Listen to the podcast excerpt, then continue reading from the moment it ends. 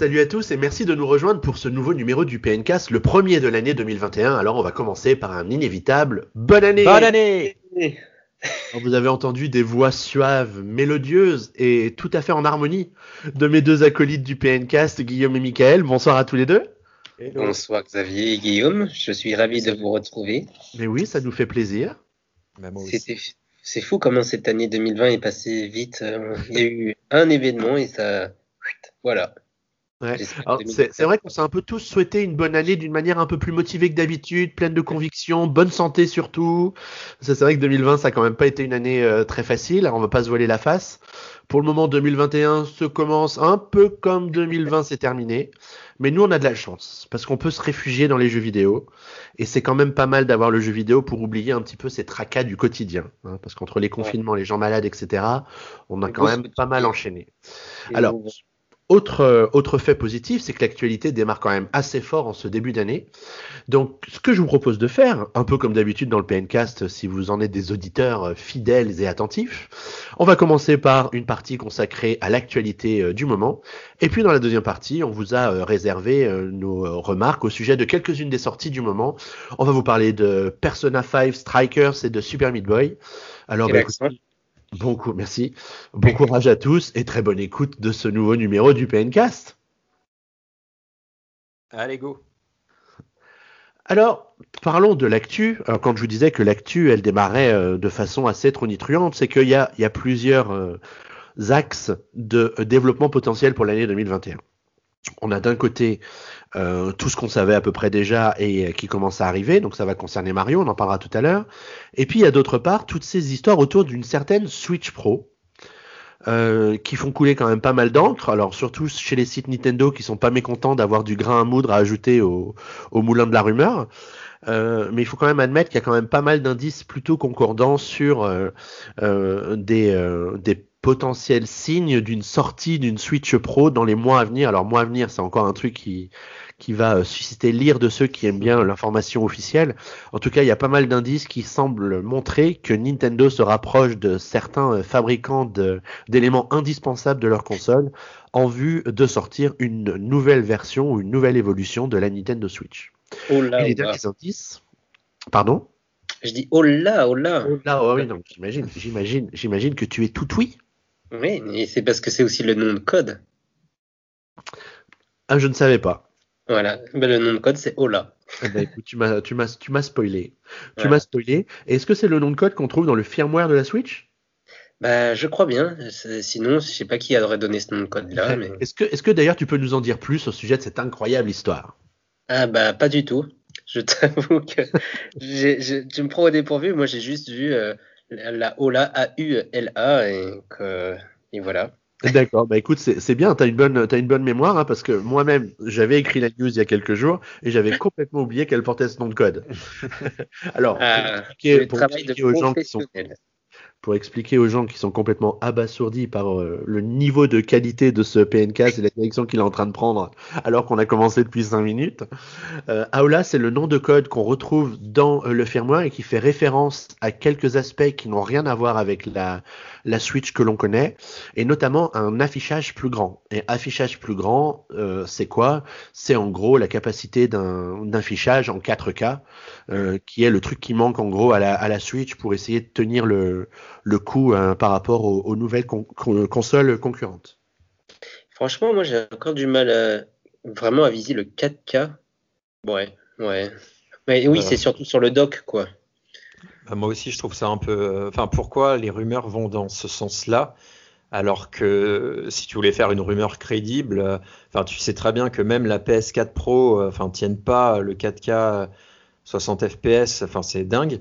Euh, et je crois même que les PS5 et Xbox euh, Series X et compagnie, enfin, c'est euh, voilà, on, l'atteint tout doucement, mais une Switch atteindre le 4K, mais faut pas rêver. Enfin, pour moi, il devrait juste donner la rumeur d'une console plus puissante qui tiendrait le 1080p 60 fps plus facilement et euh, le 720p sur l'écran euh, de base euh, 60 fps aussi. Enfin, c'est, ce serait déjà pour moi un, minimum com- on- comment ils pas- veulent. euh, on trouve pas toutes les informations, surtout euh, dans l'analyse du firmware qui était l'objet de la news dont on parle. Les signes sur une nouvelle génération de processeurs viennent plutôt de forums asiatiques euh, qu'on a relayés dans certaines news de Sebiorg. Euh, on rajoutera peut-être les liens dans, la, dans la description du PNCast pour que les gens puissent voir de quoi on parle, dans lesquels on, on sait que de toute façon, Nvidia est en train de, de travailler sur une nouvelle génération de processeurs, le processeur qui équipe la Switch actuel est en fin de vie euh, au niveau de la fabrication, ce qui veut dire que euh, pour continuer à fabriquer des Switch, Nintendo va devoir s'appuyer sur un nouveau processeur. Euh, donc ça c'est leur petite tambouille, tambouille interne et en général quand on change de processeur on change un peu de puissance et comme la Switch elle a déjà bientôt 4 ans ce qui est d'un point de vue hardware une éternité en fait, euh, il y a quand même de grandes chances pour que la capacité du processeur de la nouvelle version de la Switch qui va être mise en prod euh, dans les prochains mois euh, soit sans commune mesure avec la puissance de la Switch telle qu'on la connaît aujourd'hui. J'avais oublié 4 ans, ça passe tellement vite. Ouais, 2017-2021, 4 ans. Tadam Ouais, ouais, ouais. En mars, le 3, le jour de l'anniversaire de mon papa. Voilà. Ouais, c'est, au moins, tu es sûr de n'oublier ni l'un ni l'autre. Voilà. En tout cas, le sujet de la Switch Pro, c'est un sujet qui euh, suscite énormément d'attention. Hein. On voit bien que euh, si tout le monde écrit des news sur la Switch Pro euh, dans le monde du merveilleux des sites de jeux vidéo, c'est parce que le sujet euh, intéresse énormément les gens. Au moment où de nouvelles générations de consoles sont disponibles chez la concurrence, c'est un peu normal qu'on se demande un petit peu ce que peut éventuellement préparer Nintendo de son côté. Donc c'est bon, il n'y a pas de fumée sans feu. Il y a beaucoup beaucoup trop d'indices pour se dire que rien ne se passe. On va pas dire que le Covid n'a pas bousculé certains plans et que ce qui était peut-être prévu déjà sur l'année 2020 sera peut-être finalement reporté à, dans le courant de l'année 2021. Mais en tout cas, il y a, de, il y a quand même de, de bons, de bons indicateurs pour, euh, faire, pour nous laisser penser qu'il va se passer quelque chose sur le front hardware niveau Switch dans les prochains mois. Et puis, bah, des fois, il se passe des choses, et puis on le sait, mais 20 ans plus tard. Est-ce que vous voyez de quoi je parle? Je vois de quoi tu parles. C'est quelque chose avec Microsoft, peut-être. Ouais, c'est ça. Euh, alors, on a eu pendant des années une rumeur selon laquelle un jour Microsoft se serait rapproché de Nintendo en vue d'éventuellement les racheter. Oui. Sauf que, alors j'avais regardé les news qu'on avait faites à l'époque euh, pour essayer de me remettre un peu dans le contexte et me rappeler un peu ce qu'on avait, ce qu'on avait écrit. Et, on avait pas... un temps. Ouais, PN, PN a même 23 ans, mon cher Michael. Oh là là. Donc c'est génial, tu peux aller dans ton propre site trouver des actus qui ont 20 ans, c'est incroyable. Et c'est toi qui les avais écrites alors celles sur Xbox? Alors pas toutes, euh, pas toutes euh, mais certaines oui. Donc c'était marrant de voir l'évolution du style du rédacteur que j'étais à l'époque, euh, jeune et fourbe.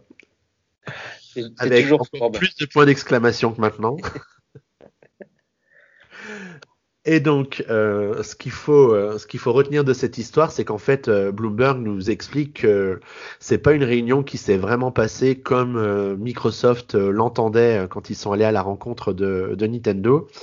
parce que Nintendo s'est bien marré quand Microsoft a dit ça vous dirait qu'on vous rachète? Ouais, ça vous laisse sans voix. Euh, j'imagine, j'imagine que c'était un peu l'état d'esprit des gens de chez Microsoft qui avaient été envoyés chez euh, chez euh, chez Nintendo pour en pour en discuter. Alors c'est pas Steve Ballmer qui était le CEO de Microsoft qui est allé en personne, c'est d'autres grands responsables de, de Microsoft de l'époque, notamment Kevin Backus qui était en charge des relations avec les éditeurs, des éditeurs tiers et euh, qui, euh, qui explique, euh, bah, imaginez-vous une heure de réunion avec quelqu'un qui vous regarde en, en se marrant, c'est un peu le, c'est un peu tout ce qui s'est passé pendant toute la, toute la réunion. Donc ils n'ont jamais eu aucune chance de racheter Nintendo. Quoi. Ah bah je pense pas. Non alors. Après, ça aurait été, ça aurait été possible parce qu'il aurait fallu que quelqu'un ait envie de vendre ses actions de Nintendo, mais à l'époque, c'était euh, encore la famille de Yamauchi qui était l'actionnaire majoritaire de Nintendo. Je me demande si d'ailleurs aujourd'hui c'est pas encore le encore le cas. Et il aurait été nécessaire qu'il y ait euh, une, quelqu'un ou une société qui détienne déjà énormément d'actions de mhm. Nintendo qui soit éventuellement d'accord pour les vendre à Microsoft. T'as dit qu'on était à l'époque de quelle console là, il y a 20 ans? Ça On était juste avant la GameCube. Euh, ouais. Bah, c'était quand, ils voulaient, c'était quand euh, ils voulaient sortir leur Xbox. En fait, ils sont allés voir Nintendo en leur, en leur présentant les spécificités de la future Xbox euh, et en leur proposant du coup de créer le hardware. et que Nintendo se charge du software. Mais enfin, ils pensaient, enfin, ils n'avaient pas à l'esprit que Nintendo avait déjà plein de plans en tête. Enfin bon, je trouve ça un peu.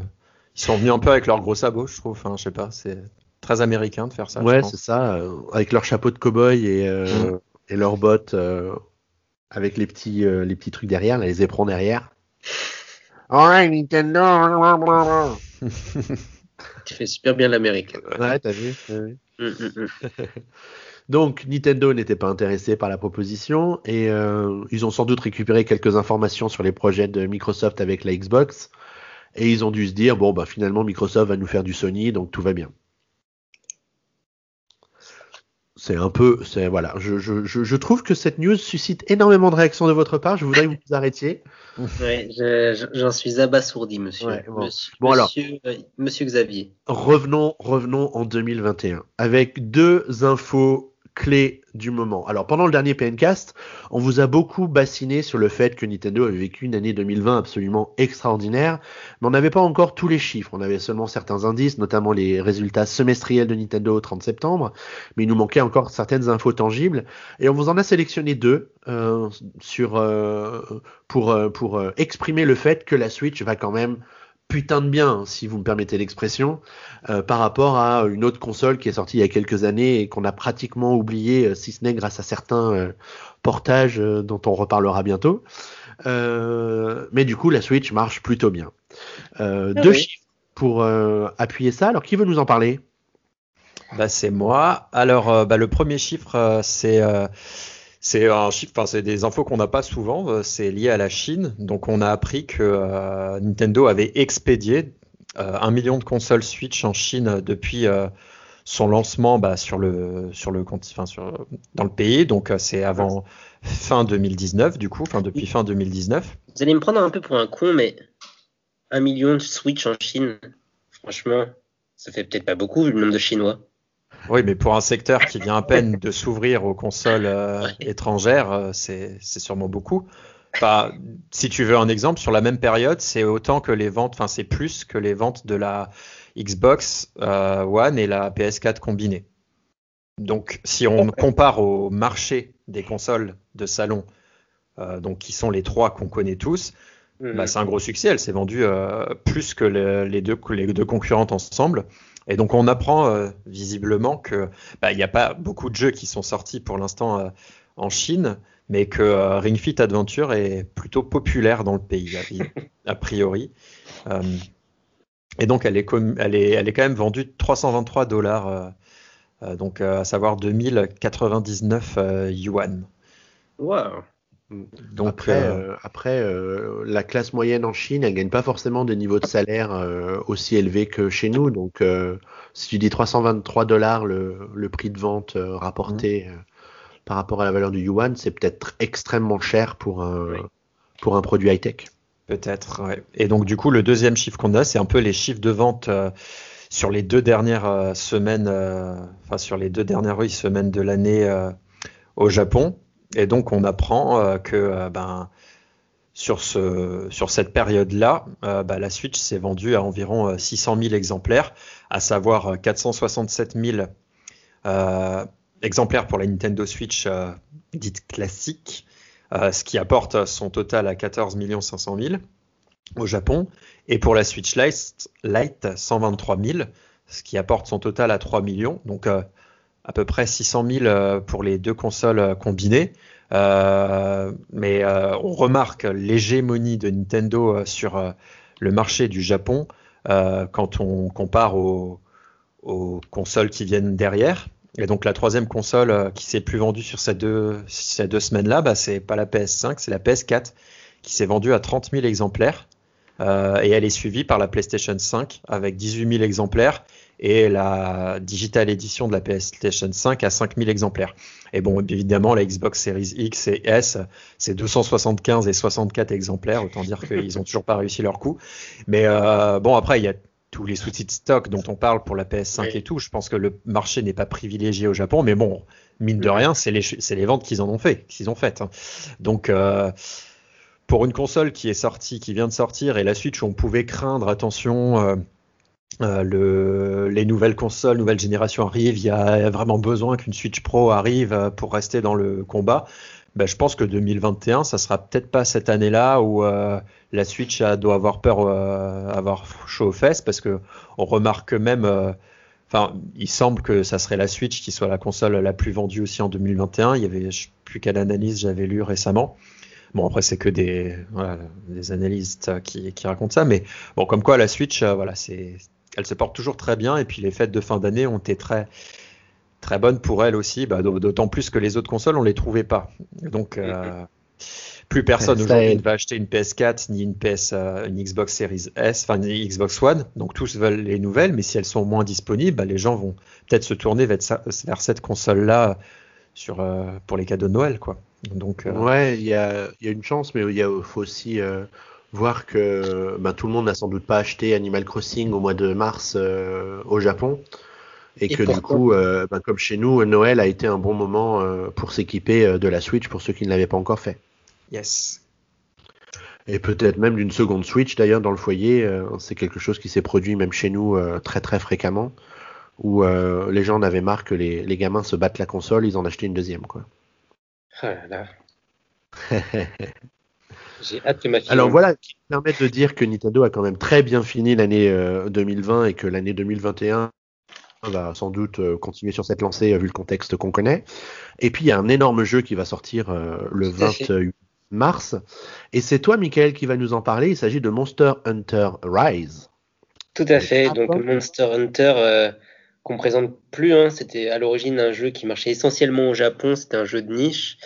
Et le jeu s'est un peu plus occidentalisé, notamment dernièrement avec euh, Monster Hunter World, qui a fait un carton euh, planétaire. Hein. Je crois que c'est une des leurs plus grosses ventes. Mais euh, techniquement, on était vraiment sur des consoles PS4, PS4 Pro que la Switch pouvait vraiment pas tenir. quoi.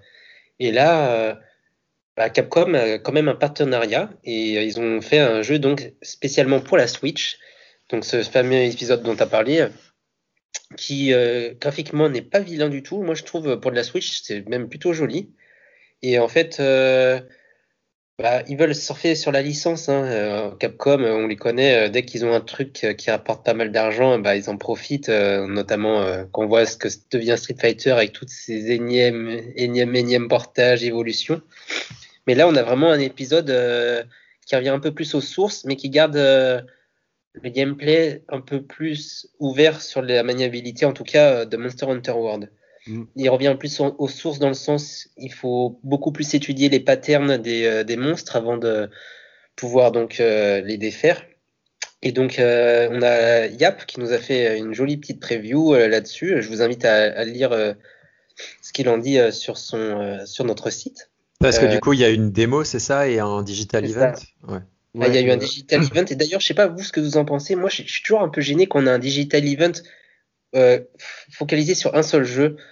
Parce que on, va pencher sur des trucs qui vont être un peu plus techniques, etc. Et moi, je me rappelle des euh, certains euh, Nintendo Direct consacrés à Smash Bros. Et en fait, il bah, faut vraiment être mordu du jeu pour vraiment suivre ça de très près, je trouvais. Ouais, je suis pas allé au bout, moi, je crois. Ouais, voilà, moi ça me. Bravo, c'est comme ça que tu prépares le PNCAS, Guillaume. On pas au bout de C'est pas moi qui présente, euh, qui présente la news, hein, donc euh, j'ai une excuse. Et donc, ouais, on aura des nouveaux monstres, on aura toujours cette possibilité de jouer euh, en multijoueur, bien entendu. Donc là, la démo, elle permet de jouer avec les 14 armes qui sont disponibles dès le, dès le départ. Ça vous permet de faire la quête d'initiation, un truc également un niveau intermédiaire, et enfin ce qu'on appelle euh, la grande nouveauté, c'est les wyverns. D'ailleurs, vous savez ce que c'est qu'un wyvern, la différence avec un dragon? Dis-nous tout. Euh, non. A priori, hein, si j'ai bien compris, un dragon, ça a quatre pattes et deux ailes, alors qu'un wyvern, ça a deux pattes et deux ailes. Vous voyez hein. Ah, j'en ai pas vu depuis longtemps, c'est pour ça. c'est presque un insecte géant. C'est ça. Et du coup, bah, la nouveauté, c'est qu'on pourra les chevaucher et les contrôler et ensuite vous contrôlez le votre wyvern, donc votre bête sauvage, et vous pourrez vous battre avec contre un autre gros monstre pour qu'ils s'affrontent entre eux et pour qu'ils puissent se fragiliser et que vous ensuite vous profitiez d'une ouverture une fois que les deux monstres sont faibles pour euh, les dépecer tel un très bon chasseur. Voilà. Et euh, Yap est enthousiaste en tout cas et il a hâte de pouvoir vraiment jouer à, la version intégrale euh, de ce jeu qui vous prendra des heures et des heures. Moi, j'ai fait Monster Hunter World et en fait, si vous voulez, à chaque fois que vous tuez un monstre, il va looter un objet de manière aléatoire et ensuite ces objets vous servent à créer des armes ou des armures. Mais si vous voulez avoir l'armure intégrale ou les armes de toute la famille euh, faites par exemple avec euh, les écailles de Ratalos, bah, il faudra tuer les Ratalos au moins une dizaine de fois. Quoi. voilà. D'accord. Ouais, t'as as énormément de farming, mais c'est un peu ce qui fait aussi le sel du jeu. C'est euh, ah pour ça que les gens y restent dessus et, et qu'ils y jouent des dizaines d'heures. Tout à fait. Et moi, pour y avoir goûté et joué, c'est vrai que je me suis retrouvé facilement à, jouer, à me retrouver à 40 heures de jeu, alors que, je sais pas, je, répète toujours la même chose. Et en fait, c'est ça qui est assez addictif. Et, et Capcom l'a bien compris. Et comme la Switch se vend très bien, il n'y a pas de raison qu'ils n'en profitent pas. Et surtout, comme on en a parlé tout à l'heure, une Switch Pro, euh, je pense, pourra aider à faire tourner euh, au mieux ces jeux-là. Ouais.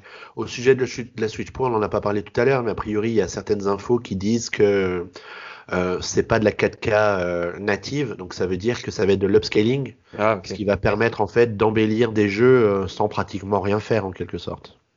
Oui. Mettre un filtre. Ouais.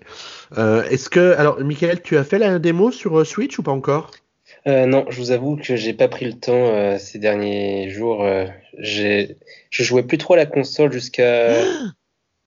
bah, non, j'avoue que j'ai un peu joué à la PS5. Mais après, je à, la, à la quoi? À, la, à Persona 5. je crois que tu... Ah, d'accord, oui, PS5. Ah, ouais, d'accord, ok. À PS5, Persona 5 Striker. Et donc voilà. Mais j'en parlerai un peu plus tard dans l'émission. Hmm. Et vous est-ce que vous avez pu tester ces fameuses démos? J'ai pas, j'ai pas fait la démo euh, parce que j'étais trop content que euh, Yap puisse euh, la tester en avant-première. C'était trop sympa de la part de Nintendo et Capcom de nous permettre de nous proposer ça. mais du coup, j'ai précommandé l'édition collector du jeu avec l'amiibo. Il, y a, un amiibo et quoi d'autre? Je crois qu'il y a des autocollants, je crois. c'est pas, foufou le contenu de l'édition collector. Parce que du coup, Xavier, t'as déjà joué toi à Monster Hunter? Tu vas y jouer ou tu l'as commandé pour la collecte? Voilà, je crois pour le moment, je l'ai plutôt commandé pour la collection. Ouais, parce que c'est un jeu, c'est un peu hardcore au début. Hein. Franchement, c'est pas. Ouais, je sais que c'est, je sais que c'est chaud. Euh, après, faut voir parce que ce qui me plaît beaucoup dans les Monster Hunter, c'est euh, justement euh, la confrontation avec des grosses bestioles et il faut vraiment que ce soit joli. Un chasseur, là, ce que j'ai vu de la, du, du, Digital Event, ça s'annonce quand même plutôt pas mal en termes de, de graphisme, donc ce sera, ce sera peut-être effectivement une bonne surprise. Alors, elle coûte cher à Nintendo, des rumeurs disent que ça a coûté 6 euh, millions de dollars à, Big End d'avoir l'exclusivité du jeu. Ah oui. Hmm. Rien n'est gratuit dans la vie.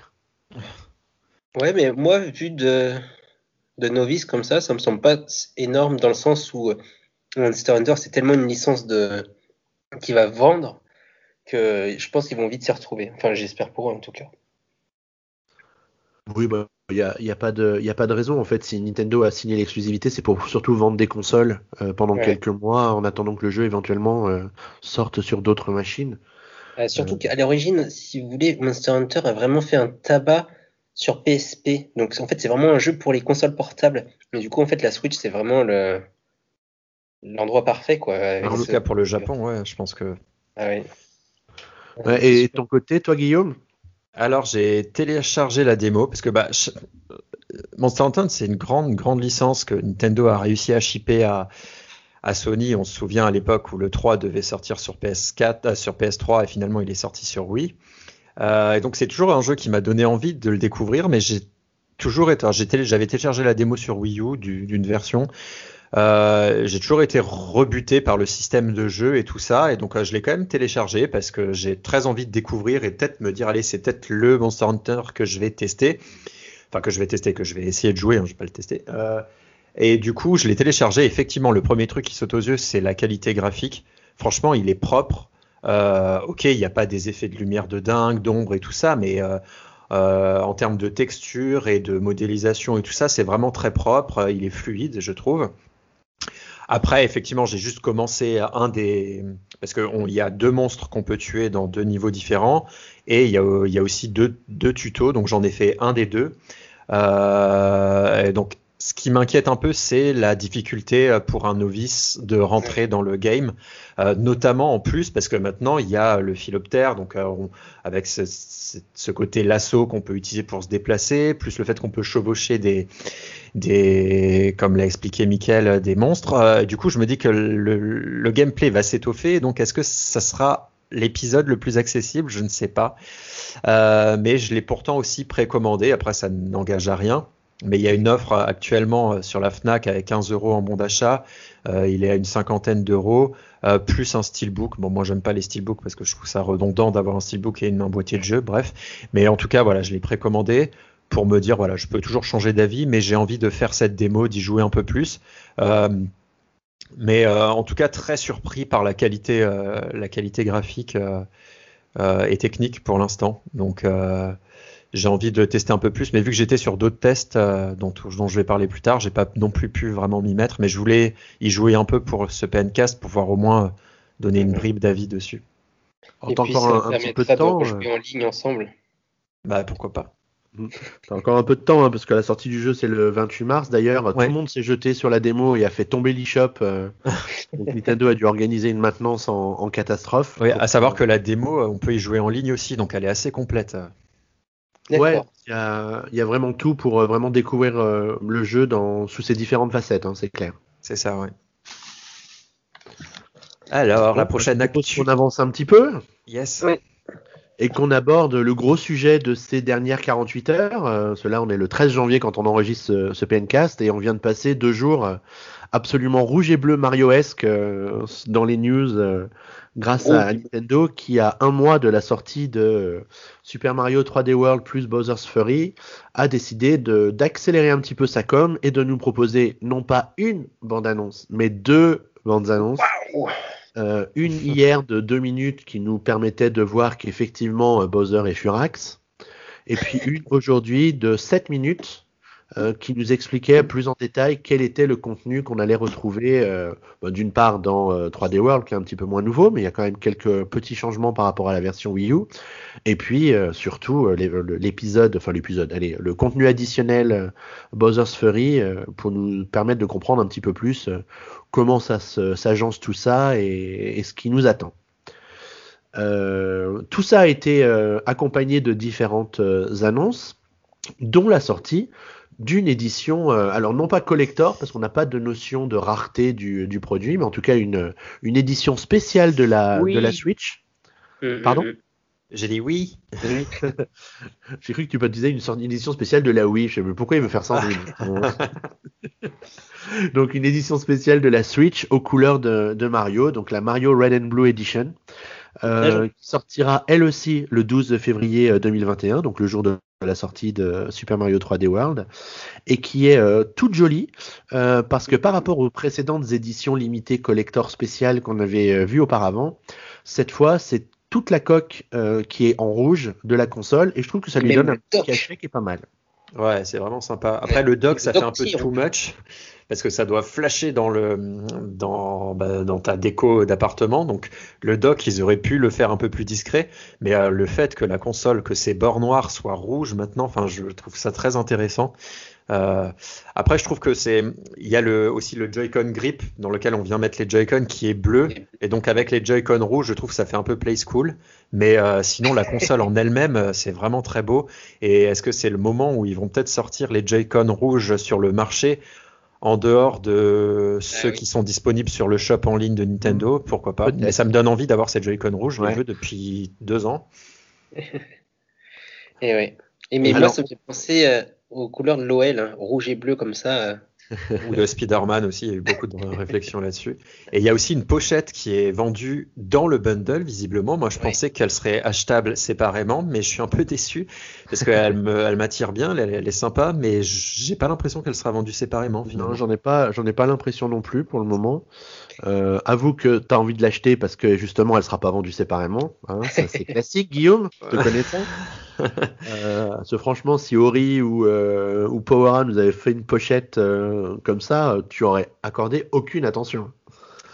Probablement. tu me la fais pas, moi, Guillaume. Ça fait trop longtemps que je te connais. J'ai mis du temps, moi, à comprendre. Parce que sur la photo, on la voit bleue et on la voit rouge. Et je me dis, c'est à l'intérieur, elle est réversible ou quoi? Mais en fait, non, c'est juste recto et verso. Oui, bravo. T'es pas le seul à avoir fait la réflexion. J'ai une amie qui m'a aussi dit ça. Je lui ai dit non, bah, il y a deux sens. une pochette réversible, c'est génial. On n'a jamais besoin de la laver. et du coup, qu'est-ce qu'on a appris euh, en dehors, enfin Bowser, Fury, est-ce que c'est un gros truc ou finalement c'est un petit, un petit ajout euh tu peux, tu peux considérer que c'est comme s'ils avaient rajouté un monde en plus dans Super Mario Odyssey pour te rendre compte à peu près de la taille du, du, du contenu euh, en question. En fait, ça se déroule dans une nouvelle map euh, qui s'appelle les lacs des Socha, des Socha je crois, de mémoire. Euh, donc ça va être très chatoyant hein, comme environnement. Oh là là là là. N'est-ce pas? N'est-ce pas? On aurait presque dit que c'était préparé, mais même pas, je vous dis. C'est, ça vient de se servir. Ouais. Incroyable.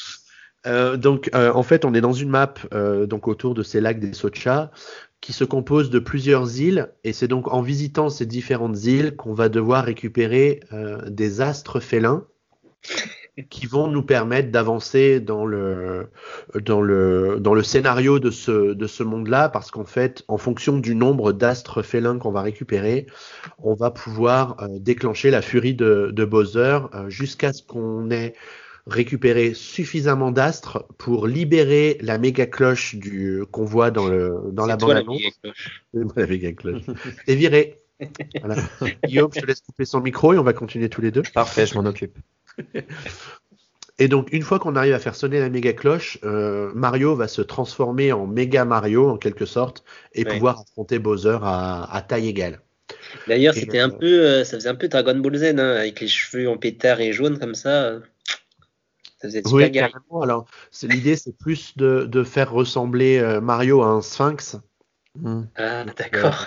Qu'à Sangoku. avec, les avec les combats dont on a parlé dans Monster Hunter de deux monstres et là aussi euh, de monstres géants, ça fait un peu les kaiju, euh, c'est un peu les, deux mois des kaiju, février et mars, du coup. c'est marrant d'avoir vu ça. Et puis euh, Bowser, il est vraiment terrifiant, je trouve. Ouais, non vraiment. Alors, moi je trouve que ça va tout à fait dans l'esprit de Super Mario 3D World. Je sais pas si vous l'aviez fait sur Wii U, mais j'avais adoré la, la, fin du jeu, la confrontation finale avec Bowser qui était mais haletante, vraiment haletante. Et je pense qu'ils essayent de reproduire ça avec euh, le mécanisme, euh, parce que la, bande-annonce de 7 minutes qui a été euh, diffusée aujourd'hui nous permet de, comprendre qu'en fait on va affronter ce Bowser Furax en plusieurs temps. Donc ça va sans doute monter en puissance à chaque fois et, je suis, je trouve que c'est plutôt une bonne idée de leur part d'avoir essayé de, de, renouveler ça avec avec ce contenu additionnel. C'est précommandé chez vous ça? Ah moi, c'est carrément précommandé. Euh, j'ai précommandé l'édition Fnac avec le Steelbook. ouais. Euh, alors, je sais pas s'il y aura d'autres éditions collector, mais vous savez que au-delà d'être un collectionneur de Nintendo, je suis un collectionneur de Mario. Donc, euh, je crois que si la Switch, la Switch Mario, je me retiens de la commander. On n'en a pas parlé parce que ça a une évocation de Mario dessus. je te rachète la pochette. Je te rachète la pochette, ça te la fera moins cher la console. Je te rachète la console, ça te la fera moins cher. Tu auras les Joy-Con. Oui, je te, je te rachète juste la console rouge. Écoute-les les deux rats là. 10 euros la console. Je te l'échange plutôt, du coup, je compte la mienne. Compte une PSP, mais merci Guillaume, c'est sympa. Bon, tout ça pour dire que de mon côté, c'est presque tout euh, précommandé. Enfin, en tout cas, Super Mario 3D euh, World, parce que je trouve que le boîtier Steelbook est plutôt cool. Euh, et puis avec les 15 euros offerts encore à la Fnac, euh, ça fait un vrai prix, euh, relativement raisonnable. Ouais, ouais, 35 euros prix déduit entre guillemets. la Fnac et les précommandes. on est, on est loin des 70 ou 80 euros des jeux, des jeux des, 5. consoles. oui. Tout à fait. Ouais, est-ce que alors moi je suis plutôt hypé euh, pour Super Mario 3D World, mais bon je pense que ça vous le saviez depuis 1975 euh, à peu près. Euh, Est-ce que est-ce que vous du coup c'est un jeu que vous allez faire ou refaire euh, sur la Switch par rapport à ce qu'on a vu ces deux derniers jours? Vas-y Guillaume, je te laisse bah, moi, j'ai pas encore vu le nouveau trailer. euh, J'ai vu celui euh, quand le, le jeu et la console ont été annoncés, mais j'ai pas vu celui d'aujourd'hui. J'ai vraiment pas eu le temps. Enfin, aujourd'hui, j'étais euh, un peu toujours à droite à gauche. Euh, mais euh, du coup, je vais regarder ça. Mais par contre, je je doute le fait de le prendre parce que bah, en plus, je viens de ramener la Wii U de euh, de chez mes parents, je l'ai remise chez moi. Bon, après, j'ai pas ramené les jeux bêtement, Euh, mais euh, je me dis, c'est comme, c'est comme Pikmin 4, c'est des jeux effectivement que j'avais bien aimé hein, sur euh, sur Wii U. C'est des jeux de bonne qualité. Pikmin Pikmin 3. 3, pardon. C'est des jeux de bonne qualité et vraiment. euh, mais à chaque fois, il y a un petit ajout en plus, mais pff, raisonnablement, je préfère découvrir des nouveaux jeux que de consacrer du temps à- avec ces jeux-là, qui du coup est de l'argent aussi, euh, pour ces jeux que je connais déjà. Et il y a tant d'autres jeux à découvrir en fait, que ce soit sur Switch ou, ou ailleurs. Euh, donc euh, je pense que je vais faire l'impasse. Autant peut-être investir du coup dans un Monster Hunter, quitte à juste passer quelques heures pour le découvrir, plutôt que racheter celui-là et potentiellement ne pas y jouer tant non plus. Donc euh, voilà. Alors, il y a quand même des, des changements hein, par rapport à la version Wii U. Et il y a un truc qui est super intéressant, c'est le fait qu'on va pouvoir jouer à plusieurs en ligne. Euh, ce qui n'avait pas été fait pour Pikmin 3 Deluxe, par exemple, ce que j'avais trouvé dommage, hein, on en avait parlé à, à l'époque. Et du coup, là, ils ont fait l'effort de nous faire un vrai mode multi en ligne euh, pour 3D World. Donc, euh, je trouve l'effort plutôt salutaire sur un jeu qui a euh, 8, euh, 7 ou 8 ans. Oh. Euh, donc, c'est plutôt, plutôt, plutôt pas mal. Et puis, on peut jouer à vraiment à 4 en même temps, donc c'est cool. Mm, mm, mm. Bah, moi, de mon côté, je sais pas trop. Le jeu m'avait pas tant marqué que ça à l'époque. Je l'ai fait sur Wii U. Mais après, quand euh, Bowser Fury me tenterait pas mal, en fait, c'est fou les, les petits ajouts à la, à la con, j'ai envie de dire. Ouais, ils sont pas bêtes. hein. Ouais, ça me rappelle un peu ce qu'ils faisaient, vous savez, sur 3DS avec les Mario, euh, les, re- les remakes des Mario All-Star euh, Dream Team Bros. Ils ont refait le 1 avec un jeu bonus, ils ont refait ensuite Mario et Luigi Bowser Bowser Inside avec un autre bonus. Mais bon, je sais pas trop. Et, et en plus de ça, là, il y a le Steelbook, il est prix réduit. Je vous avoue que peut-être dans 5 jours, je, je craque complet, mais je- pour l'instant, j'essaye, je suis dans une phase où j'essaye de m'auto-convaincre d'être raisonnable. Mais je sais pas Ouais, moi j'essaye aussi. ouais. Sachant que, euh, bon, après toi, tu, du coup, tu as une nouvelle console, mais je me dis que économiser sur ces jeux remake que j'ai, enfin même pas, ces jeux portage que j'ai déjà fait euh, la génération précédente, bah c'est tout, tout d'économiser pour potentiellement investir dans soit une Switch Pro cette année ou, ou Ouais. une des consoles nouvelle génération plus tard. euh, voilà. Donc euh, je pense que on est peut-être raisonnable, c'est bien. C'est bizarre, vrai. on dirait que vous avez pris des bonnes résolutions, les gars. Bah oui, j'ai l'impression. Pourtant, je suis sûr que Nintendo essaye de vous inciter à la dépense. Si j'en prends pour Ouais. exemple les nombreuses promotions sur l'eShop, par exemple. Mais oui, oh, quel... Oh là là. C'est incroyable cette transition. Oui. Alors, Alors, qui a envie de nous parler des merveilleuses promotions en cours sur l'eShop? Parce que c'est vrai que bah, chaque semaine, il y a quand même pas mal de jeux qui sont en, en plutôt grosse réduc. alors euh, moi je vais vous parler de Dead Cell, alors que c'est un jeu que j'ai pas fait, mais je crois qu'en plus c'est français, c'est un roguelike. En fait, j'aime pas le, le genre des roguelites, mais celui-là est très populaire. bien. Ouais, ouais, ouais, Celui-là est très populaire et a très bien marché. euh, Et en fait, comme il y a une nouvelle extension qui va arriver d'ici quelques jours, ils ont préparé un pack spécial avec euh, donc l'extension en question et, et celle qui était déjà disponible auparavant. Du coup, le jeu avec les extensions se retrouve à 19,99€ au lieu de 29,99€. Et vous avez, à l'heure où je vous parle, encore 28 jours pour en profiter. Enfin, je vous parlerai de Samurai Showdown, Deluxe Edition. Samurai Showdown, c'est un jeu de combat. À l'origine, c'était en 2D qui a fait euh, l'apanage de la Neo Geo et des jeux d'arcade et qui ensuite est un peu tombé dans l'oubli, même si c'était déjà un peu euh, confidentiel, hein, tout ce qui était SNK et Neo Geo. Là, le jeu est revenu récemment et euh, il s'est fait un petit lifting à la entre guillemets Street Fighter 4 avec des nouveaux graphismes.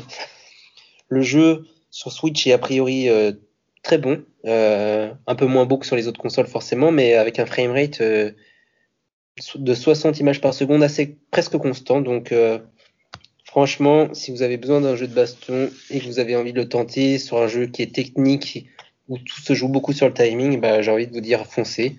Vous avez encore 6 jours pour profiter d'une réduction de je crois 40%. Donc le jeu passe à 35,99€ au lieu de 59,99€. Ok, donc à savoir ouais, jusqu'au 18-19 janvier, euh, février, janvier du coup. Voilà, voilà. Eh bien, merci. Merci pour ce petit flash info des promos euh, eShop.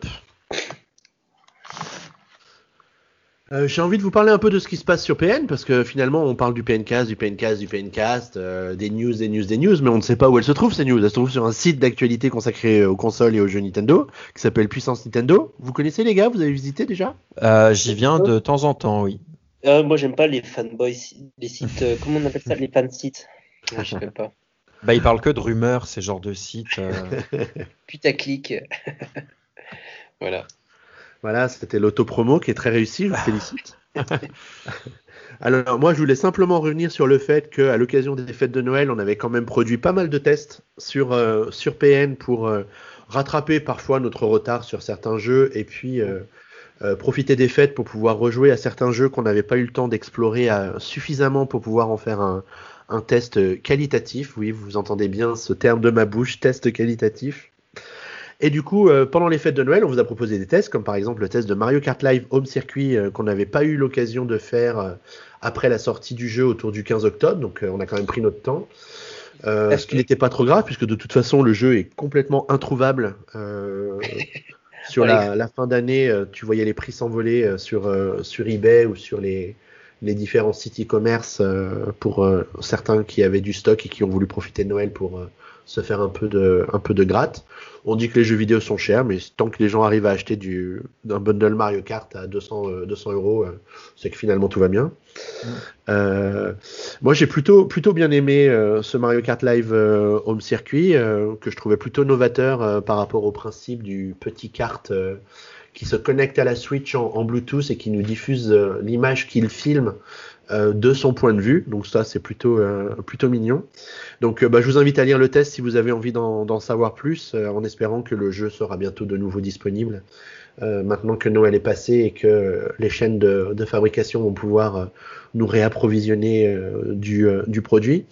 ça ne changera pas la donne par rapport à Mario Kart 8. Donc on a, on a bien vu dans les charts que Mario Kart 8 Deluxe continue à se vendre à des quantités phénoménales et sera sans doute une des plus grosses ventes de l'année encore, euh, peut-être dépassée par Animal Crossing, encore que.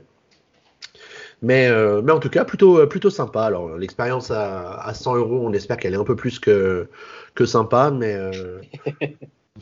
le, le, seul truc qui peut freiner, c'est le fait de devoir réagencer un petit peu son environnement de jeu pour pouvoir construire le mini-circuit, parce qu'on a quand même besoin d'une surface de, aller en gros, 3 mètres par 5 pour pouvoir construire un, un circuit et, et, lui donner une forme qui soit pas trop ennuyeuse.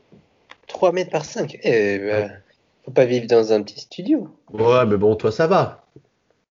Dans ton manoir, c'est bon. Il y a plusieurs studios dans mon salon.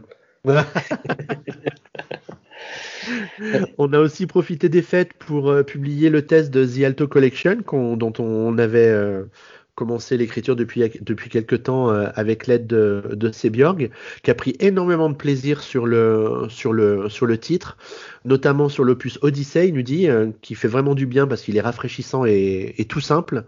Donc euh, il nous recommande chaudement, donc là encore, plutôt une bonne surprise que, que ce jeu-là. pour ma part, je vous ai proposé le test de Need for Speed Hot Pursuit Remastered, qui était sorti au mois de au mois de, de novembre. Donc j'étais plutôt content de pouvoir prendre le temps de jouer un peu plus en, en profondeur et, de vous en proposer un, test euh, avec un portage qui était sur Switch euh, de la à la hauteur de ce qu'on a vu sur les sur les autres sur les autres consoles. Donc ça fait plaisir de voir EA qui nous sort un jeu aussi sur Switch alors qu'il le sort aussi sur les sur les autres consoles. Donc là encore un jeu de course qu'on vous euh, recommande. Euh, j'ai aussi fait le test de Two Point Hospital qui traînait sur, mon, sur mon disque dur depuis le printemps dernier, mais que je n'arrivais pas à finir. Donc j'ai pris le temps de le, de le finir parce que c'est un jeu que j'aime beaucoup. Euh, et euh, auquel j'ai rejoué pendant quelques heures avec plaisir pendant les fêtes euh, pour pouvoir finaliser le, le test. C'est un jeu ouais, qui est marrant. Que le soit bien installé quoi pour jouer à l'hôpital. C'est bien. c'est ça, c'est ça. Euh, c'est marrant, euh, c'est marrant de s'amuser à un jeu de gestion d'hôpital dans le contexte qu'on connaît, mais il n'y a pas, il a pas grand chose qui nous rappelle la tristesse du monde actuel dans Two Point Hospital. Ça va. Euh, euh donc plutôt, plutôt sympa. Euh, et j'ai pas fini parce que pendant les fêtes, on a un petit peu avant les fêtes, on va dire, on a eu le, le test de Doom Eternal de, de Fred, euh, qui lui aussi a adoré euh, ce jeu-là, euh, notamment au niveau de la prouesse technique atteinte par les développeurs de Panic Button avec le portage de, du jeu sur la sur la Switch. donc là, il a été vraiment ravi de découvrir une expérience de jeu aussi jouissive que démoniaque. Bon, ça reste un Doom, quoi. Autre test qu'on nous a proposé, c'est le test d'Aken Kill Bill Cyberpunk de. Alors, c'est Björn qui nous a fait le, le test. Ça y est, je manque d'air. Cyberpunk Ouais. Le jeu de CD Projekt. presque. C'est presque celui-là. Il paraît qu'il est aussi beau sur Switch en tout cas. Ah, vu comme il était sur PS4 et, Xbox, j'aurais pas voulu le voir sur Switch. Euh, tout de suite. D'ailleurs, il y a toujours des rumeurs qui nous disent que euh, il pourrait y avoir une version qui sortirait sur la Switch Pro, mais bon, on verra ce que ça, ce que ah ça donne. En stream, euh, alors, pour revenir sur ce, sur ce Haken Kill Bill Cyberpunk euh, que Sebiorg a, a testé, il a eu 13 sur 20, donc c'est un jeu au gameplay très arcade, mais auquel il manque un, peu une histoire qui qui évite euh, qui, évite le, sentiment d'ennui quand tu quand tu joues. Même s'il y a une direction artistique qui est soignée, il manque quand même de variété euh, et de décor. Donc euh, finalement, il manque peut-être d'intérêt et d'envie d'y retourner très souvent. Donc un jeu occasionnel à jouer de temps en temps qui méritait pas plus que pas plus que 13. Et c'est pas fini puisque nous avons eu aussi le test, euh, le premier test de Taran, euh, un des petits nouveaux de l'équipe de, de, puissance Nintendo, qui nous a proposé le test de Fire Emblem Shadow Dragon and the Blade of Light. Euh, ça je suis pas sûr d'avoir eu raison de t'envoyer au truc sur le sur le jeu l'autre jour, toi. ah ouais, non mais l'anglais j'adore je vois ça, je vois ça. Donc Taran a donné la note de 15 sur 20 au jeu euh, euh, parce qu'il conseille à, aux fans ou aux curieux de ne pas hésiter à débourser les 5,99€ euh, qui permettent de découvrir une trame narrative très aboutie et une durée de vie euh, absolument hallucinante, bah, surtout pour l'époque, parce qu'il faut bien se dire que c'est quand même euh, une émulation du jeu qui était sorti sur NES à l'époque, mais qui n'était pas sorti en, en Occident hein, de mémoire. Donc euh, plutôt un gros retour en arrière euh, qui doit faire bien plaisir aux fans de, Fire Emblem. Et on termine avec le petit dernier du jour, qui est un test euh, qui a été rédigé par Ryoga au sujet d'un jeu d'Ubisoft qui s'appelle Skull Pilgrim vs. The World, The Game Complete Edition, qui est en gros l'adaptation d'un comics basé sur un jeu qui était sorti il y a une dizaine d'années. Donc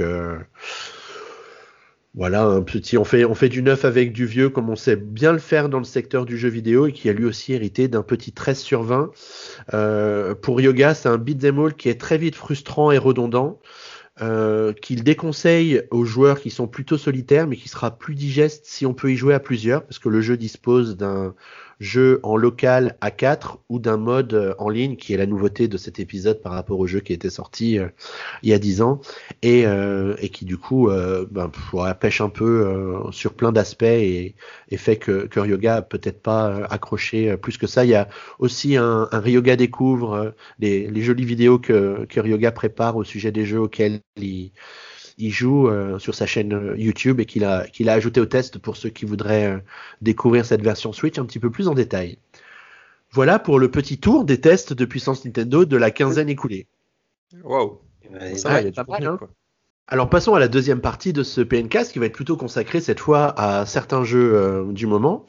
alors c'est toi, Michael, qui va nous parler du, du premier Persona 5 Strikers. comment ça se fait que tu vas nous parler de ce jeu? Bah, j'ai eu le bonheur euh, de pouvoir faire une superbe preview, euh, enfin qui est en cours de rédaction. Et c'est parce que je me rappelle, c'était avec toi un jour euh, dans ta voiture où on allait faire une exposition, enfin on, allait parler avec des enfants de l'école primaire, on allait présenter des trucs Nintendo. Et ce jour-là, j'avais récupéré mon jeu Persona 5. Je sais pas si tu te rappelles, c'était dans ta voiture. Et du coup, j'avais dû attendre la fin de journée pour pouvoir y jouer. Alors moi, ça m'a pas euh, marqué évidemment parce que j'avais oublié que tu avais euh, fait du, deal de jeu euh, dans ma voiture. Et donc ça, Persona 5 Striker, c'est la suite de, ce jeu. Donc c'est toujours dans le monde de Persona 5. Au début, je vous avoue, moi j'étais un peu déçu quand il a été annoncé parce que le nom de code c'était Persona 5 S et je pensais que c'était le portage de Persona 5 Switch. Mais en fait, c'est pas du tout. C'est un jeu fait par euh, Omega Force et c'est ceux qui font, vous savez, les, jeux de type Musso qui ont fait euh, Hero Warriors, Fire Emblem, je sais plus comment il s'appelle, et bah, dernièrement le Zelda l'ère du fléau. C'est les mêmes développeurs.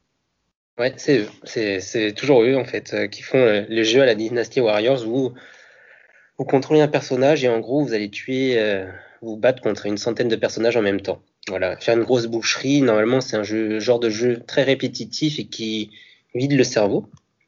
Et donc là, c'était intéressant de voir ce qu'ils allaient en faire avec la licence Persona. Et, et finalement, les choses sont plutôt bien faites. C'est parce qu'en fait, Persona, c'est un jeu, c'est euh, déjà un spin-off de la série Shin Megami Tensei. Et euh, vous incarnez un lycéen qui alterne sa vie entre le lycée et euh, un monde qu'on appelle le métaverse. C'est le subconscient des humains, entre guillemets. Et euh, vous allez vous battre euh, contre des ombres à ce moment-là. Et c'est un monde, vous êtes des voleurs fantômes. Et vous vous, infiltrez en mode discrétion. Donc en fait, on se dit, un jeu où on faut s'infiltrer et un jeu où il faut taper des centaines de personnes en même temps, comment est-ce qu'ils ont pu adapter ça? Bah finalement, euh, c'est assez bien fait parce qu'en fait, les, centaines de personnages apparaissent uniquement une fois que vous attaquez un personnage euh, que vous voyez sur la map. Et en fait, ensuite que les autres méchants apparaissent. Et en fait, euh, vous avez un avantage certain quand vous les attrapez, vous leur tendez des embuscades et que vous les attaquez par derrière, ce qui fait que vous avez un avantage direct sur le, combat. Donc en gros, si je comprends, c'est comme un Hero Warriors, mais adapté à la sauce Persona Exactement. C'est exactement ça. en fait, Persona, c'est un JRPG à l'origine et euh, c'est un jeu où il y aura beaucoup, beaucoup de dialogues. Euh, moi, les deux premières heures de jeu, je pense que, en fait, on joue une demi-heure et le reste, c'était euh, des cinématiques, des dialogues. Et en plus de ça, moi, je vais pas vous le cacher, le premier contact, visuellement, ça, me fait, j'ai eu du mal. C'est assez moche. Tu parles duquel, là, de celui-là ou? De celui-là, ouais. D'accord. et c'est celui-là où il y a deux heures de cinématique. Enfin, peut-être pas deux heures de cinématique, mais ça parle beaucoup, ouais. Ouais, ouais c'est celui-là, okay. 5 Striker. Et euh, en fait, euh, le jeu, il y, a beaucoup, beaucoup d'aliasing. On se retrouverait presque au début de l'ère de la Wii U. Fin Wii, début Wii U. Et euh, même sur Wii U, il y a des jeux, notamment Tokyo Mirage Station, qui était le jeu de Atlus, donc qui peut se rapprocher, entre guillemets, le plus de Persona 5 il était déjà plus joli à l'époque. Mais en fait, je pense que là, ils ont fait ça pour euh, garder une fluidité. Euh, vu que le jeu, c'est une action frénétique quand vous allez vous battre et qu'il y a peut-être une trentaine de personnages, ils ont réussi à garder une fluidité euh, à peu près correcte. Mm. Mais si, au détriment des, graphismes. Et si tu as, vu, si as vu tourner un peu Hyrule Warriors, enfin l'ère du fléau, est-ce qu'il est au-dessus, en dessous, euh, ou c'est du même gabarit pour ceux qui ont aimé Hyrule Warriors et qui veulent peut-être découvrir la même chose pour une autre licence? Alors, j'ai pas fait Hyrule Warriors, j'ai pas fait l'ère du fléau, mais j'ai vu des images. Euh, graphiquement, l'ère du fléau, franchement, c'était très joli. Hein. Ça, moi, ça me rappelait clairement le Zelda Breath of the Wild. On est euh, clairement au-dessus, je pense, chez Zelda. Mais je, si j'ai lu de ce que j'ai pu lire sur les tests, c'est que parfois le framerate justement était pas impeccable. Quoi. Parfois, il y avait des gros ralentissements, la technique était parfois un peu à la ramasse. Et pour la petite anecdote, en fait, ce Persona 5 Striker devait sortir, il me semble, un peu plus tôt, où la date n'était pas vraiment fixée. Mais ensuite, quand ils ont annoncé Zelda, euh, l'ère du fléau, en fait, euh, c'est probablement pour ça que le jeu a été repoussé un peu plus loin pour pas être en confrontation directe, parce qu'en fait, c'est le même genre de jeu au final. Parce que c'est un peu redondant, effectivement. Bah, sur console Switch, après, sur, oui. je sais pas s'il sort sur les consoles concurrentes, mais c'est vrai que sur, Switch. Euh, bah, il sort sur les consoles concurrentes et j'ai un peu regardé sur internet, par exemple, sur PS4, et le jeu reste assez moche aussi, en fait. D'accord. Et euh, du coup, là, tu, nous as parlé euh, de défauts graphiques. Euh, est-ce qu'il a d'autres défauts et potentiellement des qualités? Enfin, Qu'est-ce que tu mettrais pour l'instant de ce que tu as pu tester bah, de défaut qui est à la fois une qualité, le fait que ce soit un JRPG qui parle beaucoup, ça peut être vraiment redondant. Enfin, moi, je me rappelle Persona 5 quand j'avais joué à l'époque, il y a quelques années. Bah déjà, il était en anglais. Et ça, c'était un... Des fois, j'en avais marre de lire en anglais. Du coup, j'avais tendance un peu à zapper. Là, on a euh, la chance que le jeu soit localisé en français, ce qui est un vrai bon point. Et... Mais ça parle toujours autant, quoi. Des fois, ça parle même pour pas dire grand chose, mais ça fait aussi partie du charme. On est un peu vraiment dans l'univers euh, des mangas, euh, parce qu'on est, ça se passe au Japon, c'est à Shibuya. Euh, le jeu est très stylisé, très artistiquement, c'est très beau. Tous, tous les menus, en fait, ça va, ça va vraiment taper à l'œil, ça va faire des, je sais pas comment expliquer. Par exemple, quand un coup spécial va se passer, il y a le regard du personnage qui va faire euh, toute la diagonale de l'écran.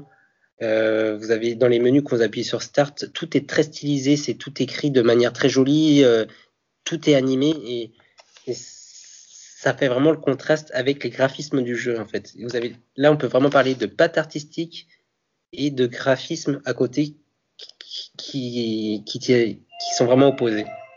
Ah, désolé, c'est pour le petit son, c'était mon aspirateur robot qui se reconnecte. à ton téléphone. Ah, ouais, non, non, c'est ça. C'est parce qu'en fait, il se connecte à mon à mon Wi-Fi, mais comme je n'ai plus d'internet, euh, merci à SFR. Je Et euh, du coup, tu as déjà une idée de la note que tu vas lui donner? Bah, moi, j'ai beaucoup aimé Persona 5, et là, au début, j'étais un peu sceptique, et là, j'en suis à peut-être 8 heures de jeu et ça me plaît bien. Donc je pourrais pas vous dire la note vraiment exacte, mais c'est un bon jeu. Moi, pour l'instant, c'est un jeu qui me plaît et si ça continue sur cette lancée, euh, sur la quarantaine d'heures de jeu annoncé, bah, je pense que ce sera au-delà de 15. D'accord. Et euh, tu, tu, sais, pour Zelda, ce qui était bien, c'est que tu avais l'histoire de base, enfin, il y avait une histoire mm, mm, mm. plutôt intéressante. Tu avais aussi différents, enfin, tu as dans, ce, dans le Zelda Hyrule Warriors, euh, l'ère du fléau, tu as aussi beaucoup de genre de quêtes annexes, de choses comme ça. Euh, est-ce que là aussi le contenu est assez foisonnant ou tu, as une histoire principale et tu la suis? Bah en fait, euh, tu as vraiment une histoire principale et tu as une timeline. En fait, tu joues euh, chaque jour. Plus tu avances dans le jeu, plus en fait tu vas avancer dans un calendrier. C'est du coup 1er mars, 2, mars, 3 mars, 4 mars. Donc tu vas vraiment avoir cette progression. Et je suis pas sûr qu'il y ait beaucoup de quêtes annexes. Pour autant, euh, c'est un jeu dont la durée de vie est vraiment annoncée aux alentours de 35-40 heures, ce qui est euh, vraiment pas mal a priori pour euh, le genre Musso, ce genre de jeu. Ok, et bon, je suppose que la réponse on la connaît, mais est-ce qu'il s'adresse à qui Il faut vraiment connaître Persona 5, le jeu 5 pour pour apprécier le jeu ou on peut juste apprécier la licence au global ou est-ce qu'on peut juste être quelqu'un qui apprécie les mousseaux ou ça, ça s'adresse à qui selon toi? Bah, a priori, euh, ça s'adresse à tout le monde parce qu'ils ont euh, essayé de garder cette ouverture. Après, je vous avoue, euh, pour le moment, euh, il y a quand même pas mal de petites références à Persona 5 que, qui sont sympas. et au début, on peut être un petit peu perdu, mais le jeu prend le temps ensuite de vous réexpliquer un peu ce qui s'est passé par-ci par-là, donc on comprend mieux. Donc le jeu s'adresse un peu à tous ces publics. Il essaye de toucher le grand public. En fait, euh, Atlus, quand ils ont une licence qui marche bien, malheureusement, ils vont essayer de, un peu comme Capcom, de beaucoup les tirer. Du coup, vous avez eu des personnages 5, euh, par exemple, jeux de danse, jeux de musique. Euh, il y a beaucoup de spin-off et ce qui fait que voilà, ils essayent de faire quelque chose de plus grand public. Bon, en tout cas, ça s'annonce quand même plutôt, euh, plutôt pas mal à t'entendre. Euh, ah bah moi, je suis assez content de ce que tu as découvert. Ouais, ouais, ouais. Je, je suis très content parce que l'histoire est toujours assez sympa, même si elle ressemble pas mal à Persona 5 d'origine. Euh, j'ai l'impression qu'ils ont fait un petit twist pour faire un peu une redite, mais, mais ça reste intéressant la manière dont c'est amené. Et du coup, on le, tu le testes vraiment en amont de sa sortie, car il sort courant février, si je me souviens bien. Ça, Donc, euh... 3 février et le 19 si vous l'avez précommandé. D'accord. Et donc, du coup, euh, il y a une preview qui va arriver. Et, euh, Ouais, ouais, bah là, elle arrive alors que vous écoutez cette émission. Il faudrait que ce soit après le, ce vendredi à 16h. Sinon, on peut avoir des gros problèmes. bon, est-ce qu'on va avoir des problèmes, euh, Guillaume, si on parle de Super Meat Boy Forever?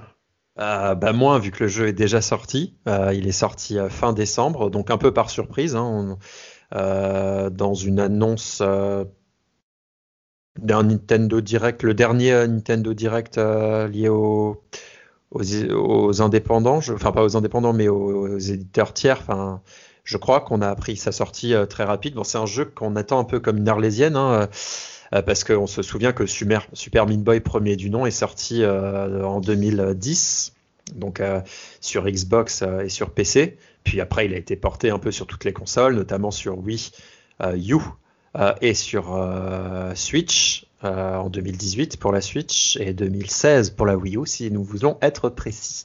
Oh là là, mais quelle, quelle maîtrise du sujet. Ah oui, je suis en train de rédiger le test, du coup, je me suis un peu replongé. Euh, et donc, bah, je vais peut-être vous présenter d'abord ce qu'est Super Meat Boy, euh, la licence, enfin le premier.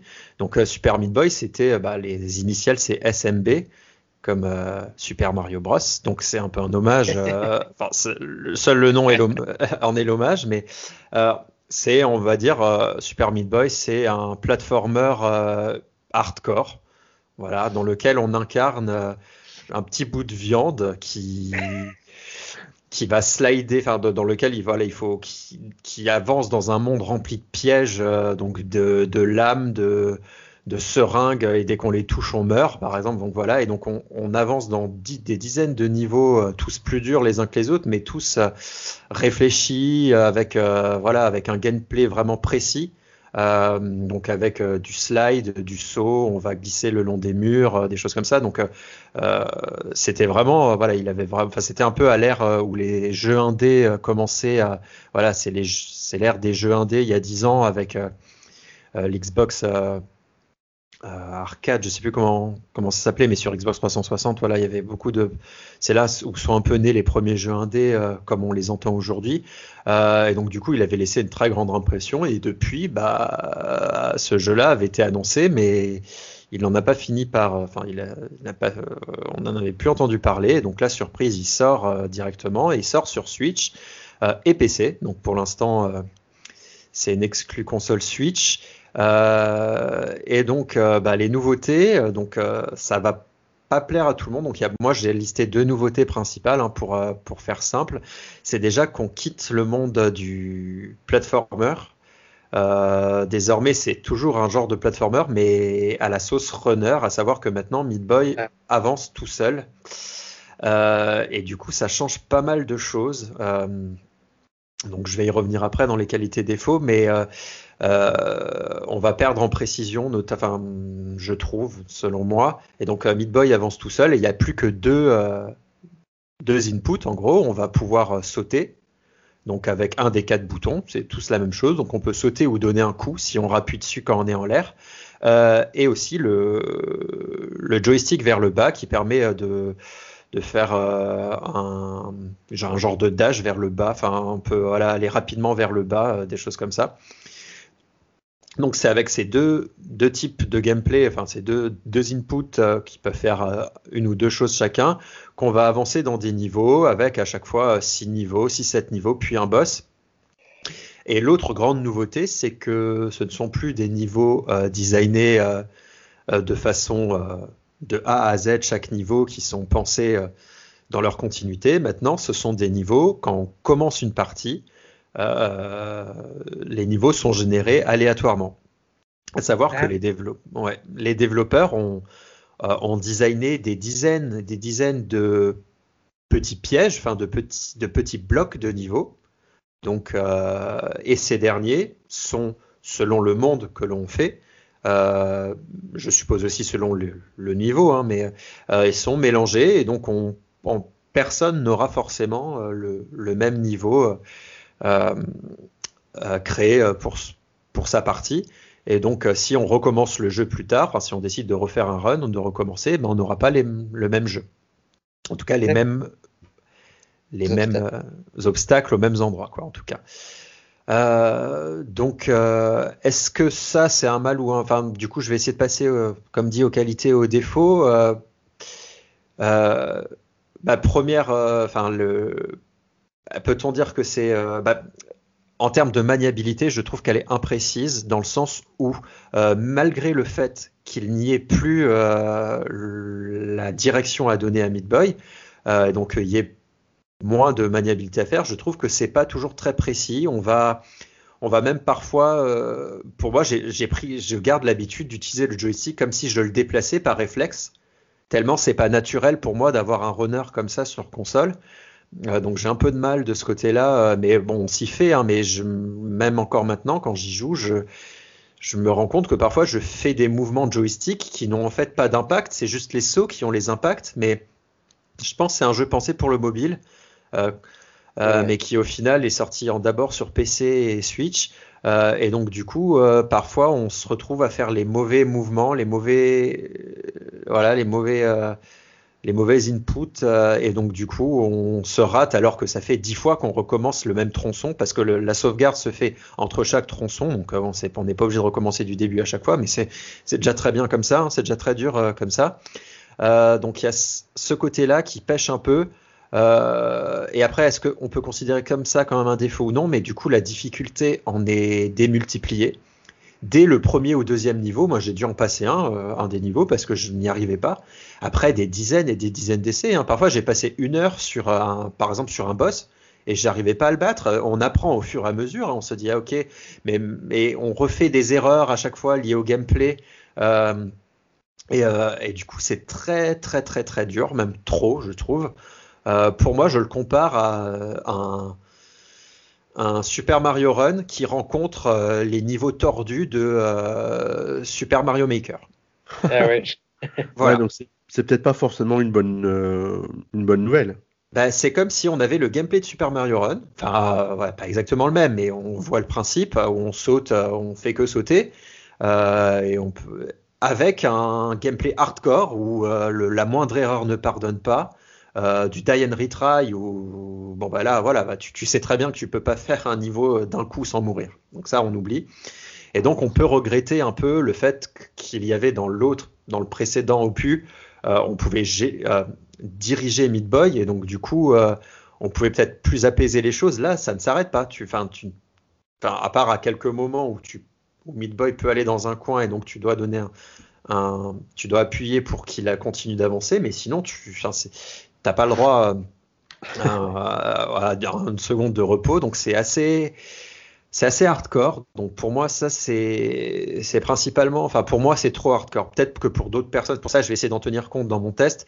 Euh, pour d'autres personnes, ça sera la ce qu'ils veulent comme comme comme difficulté, mais c'est pas aidé par le gameplay qui vient euh, ajouter une difficulté, difficulté supplémentaire qui aurait pu être évitée en ayant un gameplay peut-être plus plus smooth, plus, plus naturel, euh, tout en restant dans le runner, parce que bon, c'est un parti pris, pourquoi pas. Mais du coup, le gameplay, euh, voilà, pêche un peu euh, et pas toujours très précis. On n'arrive pas à l'assimiler totalement. Enfin, en tout cas, c'est mon, mon avis. après, le fait que les niveaux soient générés aléatoirement, ben, on perd peut-être une petite identité, mais d'un autre côté, c'est aussi un parti pris euh, qui fait que chaque partie que tu recommences, il y a du coup évidemment moins de niveaux que dans le précédent, Midboy. Mais bon, vu que tu peux les recommencer, c'est pas les mêmes à chaque fois. Donc euh, déjà bon courage pour essayer de tous les finir, parce que du coup, on a tous les niveaux normaux, donc 6-7 par monde. Euh, mais après, si on arrive à atteindre un certain score dans le niveau, on débloque un, un monde dark donc un niveau dark qui est encore plus dur. Donc euh, bon, bah, autant vous dire que j'ai pas réussi pour l'instant à, battre euh, le record de chaque, enfin le voilà un, milestone pour chacun des, levels et donc j'ai pas pu tester de niveau dark, mais bon je me suis renseigné à côté donc ils sont beaucoup plus durs.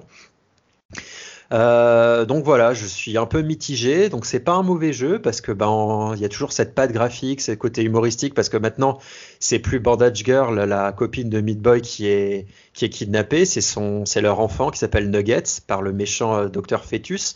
Euh, et donc Nuggets il est trop chou, il fait toujours il fait des bêtises à côté du, du docteur Fetus. Donc il y a des il y a des belles cinématiques. Donc c'est euh, c'est bien fait, il y a toujours cette patte graphique, cet esprit-là, mais voilà, ils, ont pris quelques mauvaises décisions, je pense. Donc, j'ai pas encore décidé de la note, mais elle ne pourra pas dépasser 15, je pense. Euh, ça sera peut-être en dessous.